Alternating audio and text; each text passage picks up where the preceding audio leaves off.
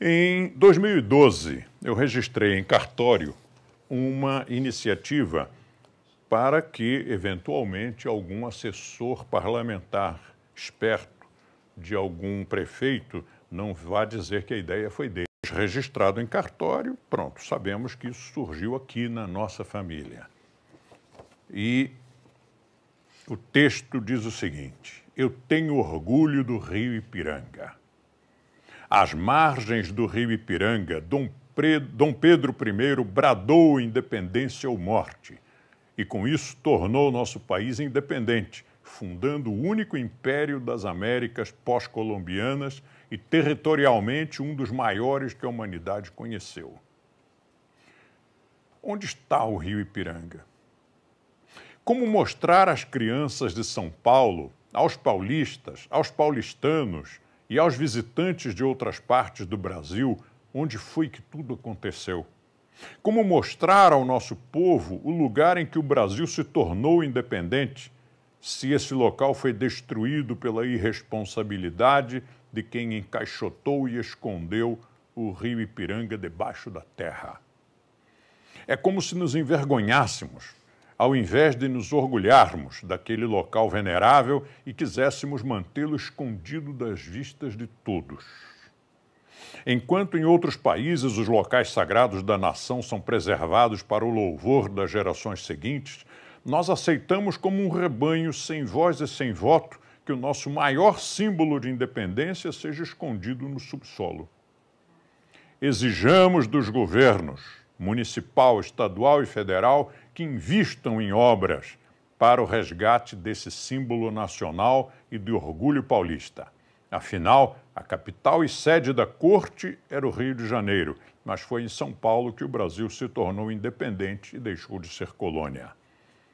Resgatar nosso rio Ipiranga pode ser um poderoso incentivo do sentimento pátrio e da consciência de que somos uma nação independente, o qual merece respeito e exige o justo reconhecimento. Essa consciência começa em casa.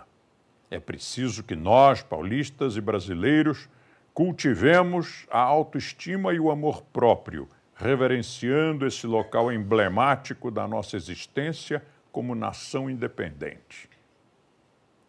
E agora, o, a Ordem do Mérito das Índias Orientais, que em Portugal é presidida pelo Luiz Lopes e no Brasil pelo Nilson Andrade, a Ordem vai fazer uma movimentação para que isto aqui se torne realidade. Estamos dando todo o apoio, o apoio que vocês puderem dar com contatos que vocês tenham em todos os círculos de poder, qualquer sugestão ou contato ou até patrocínio, porque se nós chegarmos para a prefeitura e dissermos não precisamos que vocês gastem dinheiro, a Coca-Cola vai fazer, né? a Coca-Cola vai, vai pagar. Ou qualquer outra empresa que vocês conheçam, é muito bem-vindo porque o, o, Rio Ipiranga, na verdade, sempre foi um riacho. Né? Passou a história como rio, mas na verdade era um córrego.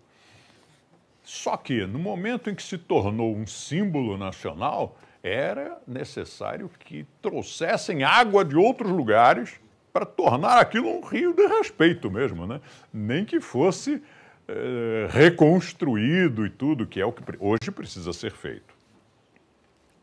Então, vamos ver se nós conseguimos. Você já imaginou que coisa incrível se nós aqui, vocês, nós todos, o método, vocês sabem que a ordem do mérito, ela é a ordem do mérito nossa.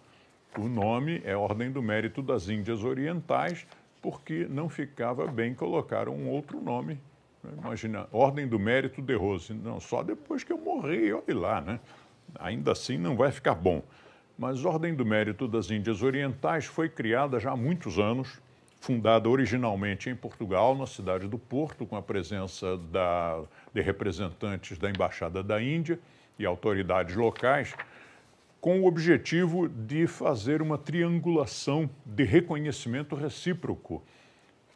Brasileiros, portugueses, indianos.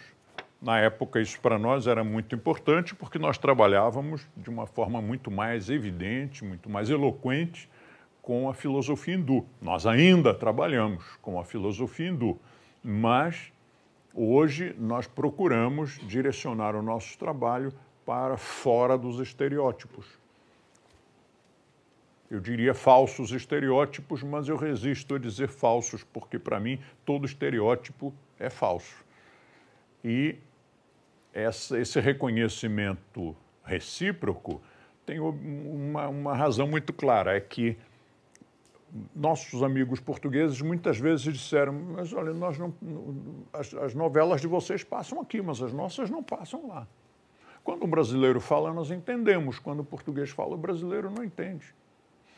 Então, era necessário fazer alguma coisa para que nós concedêssemos um bem merecido reconhecimento à nossa pátria mãe, a mãe da nossa pátria. E quanto à Índia, o Brasil e a Índia não tinham, agora tem um pouquinho mais, mas ainda assim é muito tênue, mas não, não havia um intercâmbio cultural, nem comercial, nem de nenhuma espécie. Agora estão vindo está vindo uma delegação de militares da Índia que virão ao Brasil para fazer treinamento aqui, ou para dar treinamento, não sei ao certo se é para receber ou para dar. E eu fui chamado para ser interlocutor, uma vez que eu fui à Índia durante tanto tempo. Fiquei feliz com isso, fiquei, fiquei contente. É uma, uma forma de ajudar ambos os lados, né? ajudar as nossas Forças Armadas e ajudar também aos, aos indianos que virão ao Brasil sem saber muito bem o que encontrar aqui. E a medalha Cruz da Amizade foi criada justamente para que cada país ou cada dois países fizessem um reconhecimento de valores do terceiro, valores humanos, pessoas físicas que realizassem alguma coisa importante em qualquer área, mas também de instituições, de empresas, o que quer que seja.